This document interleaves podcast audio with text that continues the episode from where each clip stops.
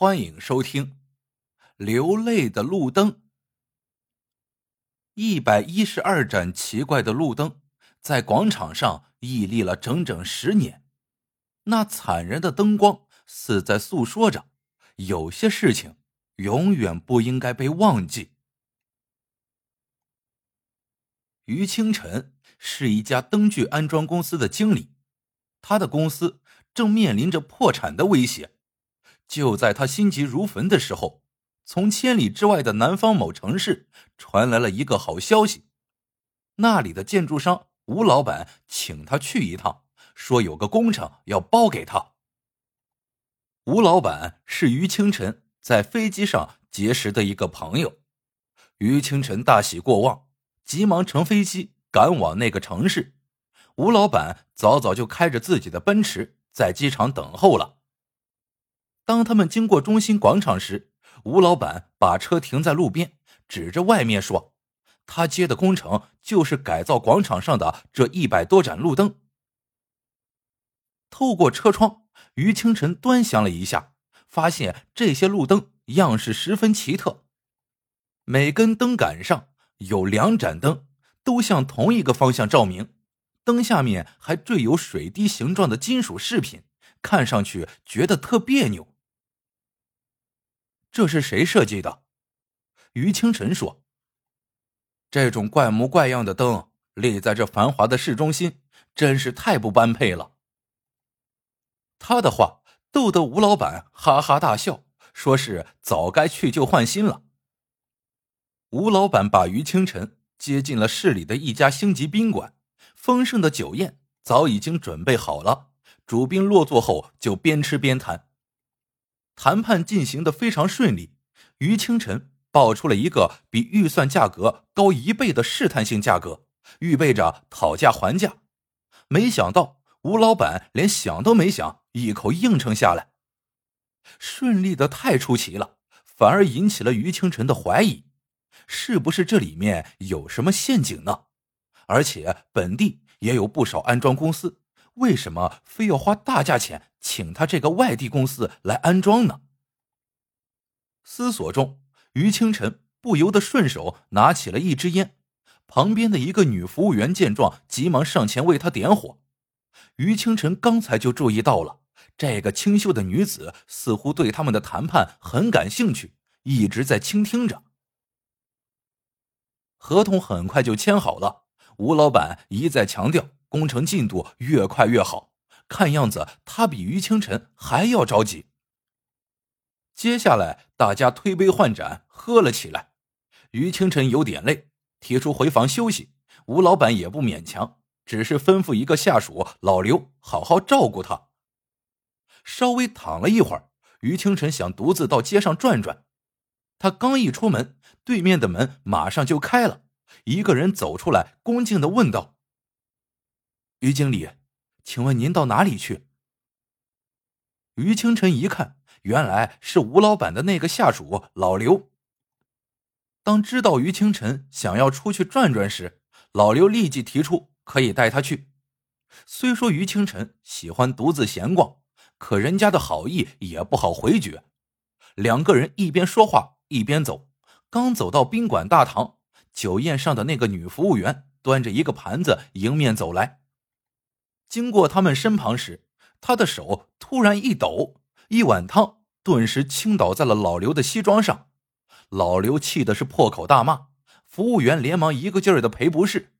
于清晨看他挺可怜的，就劝了老刘几句，让他先去换衣服。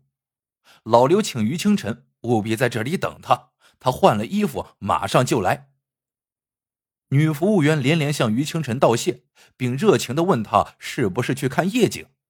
于清晨点点头，女服务员微笑道：“我们这里最好的夜景是在中心广场，你如果去了，一定会看到终身难忘的景色。”于清晨等了一会儿，不见老刘下来，他想起女服务员的话，干脆自己踱了出来。宾馆离中心广场不远，他一边走一边看，不知不觉就溜达到了广场。令于清晨不解的是，现在虽说才晚上十点多钟，可中心广场竟然冷冷清清，几乎没有行人，和周围街道的热闹形成了鲜明的对比。他走在空旷的广场上，习惯性的抬头去看四下的路灯。突然，他发现这些路灯的造型其实很像人的两只眼睛，下面的事物就像滴下的泪珠。在这么多眼睛的注视下，于清晨莫名其妙的感到了脊背发凉。他不敢再看下去，就向前走去。正走着，他突然听到一阵低低的哭声。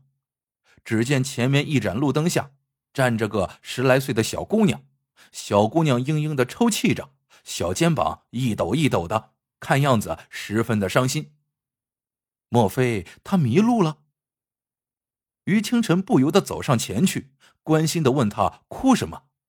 小姑娘哭着说：“今天是我的生日，妈妈说好过来接我，可是，可是她一直没来。”于清晨同情的问：“你家的电话是多少？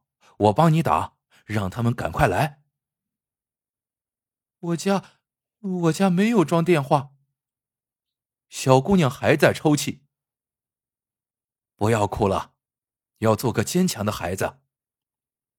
于清晨蹲下来安慰她：“叔叔也有个女儿，是一九九六年出生的，十岁了。”和你差不多大，那次他迷路了就没有哭。叔叔说错了。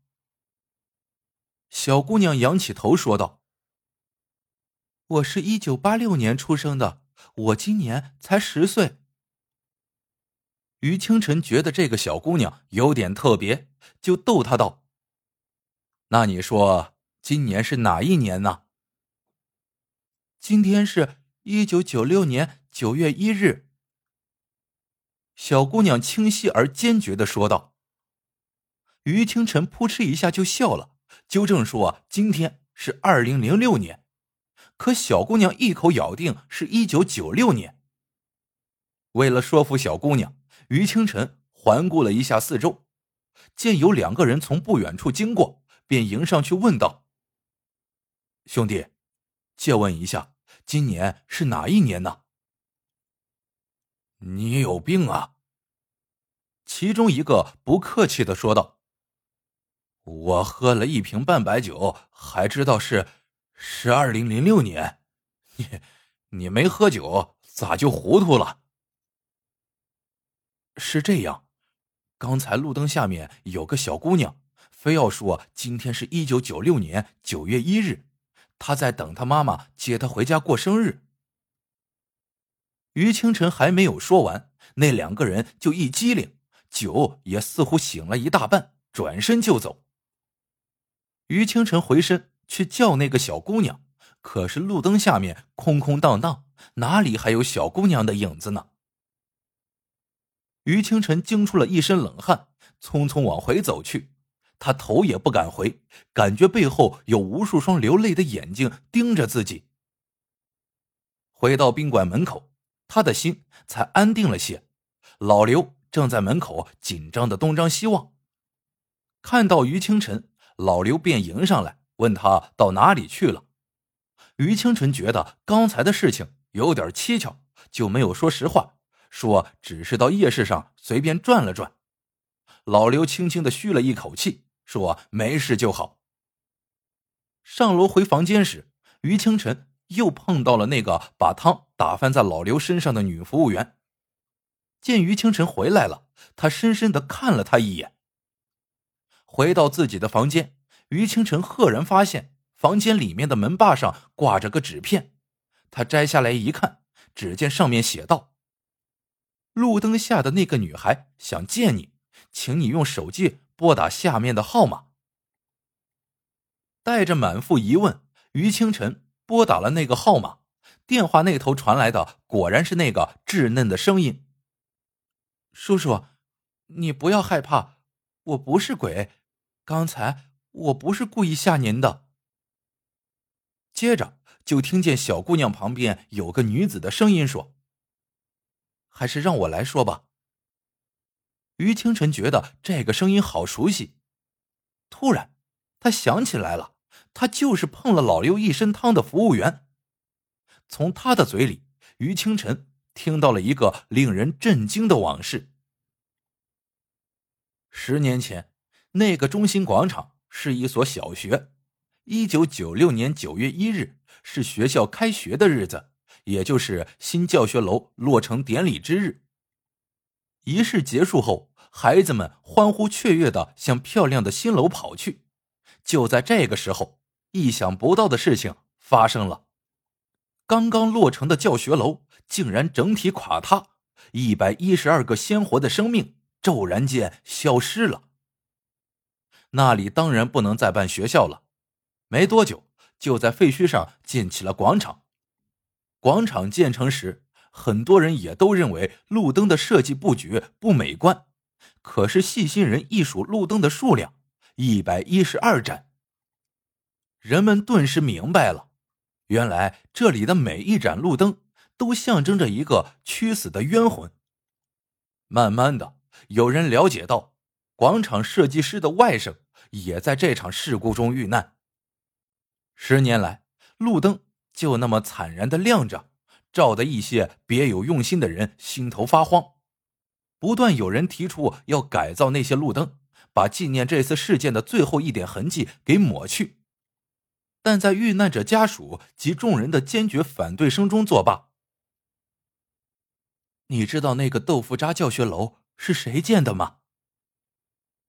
女服务员在电话里问道。是谁？于清晨反问。不是别人，就是吴老板的父亲。他当时被判了十年刑，眼看就要出狱了。他怕看到那些凄惨的眼睛，让他儿子赶紧想办法把路灯拆了。为此，吴老板费尽心思，打通了各种环节。他还威胁死者家属，谁敢找事，就让他们全家不得安生。以他的性格，是什么事都能干出来的。不过这里到底没人敢施工，他就只好从外地找人。我们不敢直接告诉你，只能采用这种方式。宾馆房间里的电话说不定都被他们监听了呢。一系列疑问此时都解开了，于清晨的心里反倒更沉重了。停了一会儿，话筒那头女服务员继续说道：“我当时。”也在那个小学上学，要不是我系鞋带耽误了时间，没和同学们一起跑进新楼，说不定我也早已不在人世了。想起那些死去的同学，我常常睡不好觉，不为他们做点什么，我永远都会不安。话筒里的声音有些哽咽。天明的时候，于清晨乘坐的出租车已经驶离那城市几百里了。突然，他的手机响了，不用问，是吴老板打来的。好你个于清晨，你不按合同办事，是要支付违约金的。吴老板气急败坏的吼道：“赔多少，我认了，这个工程我绝对不能接。”于清晨说完这句话，心里一阵轻松。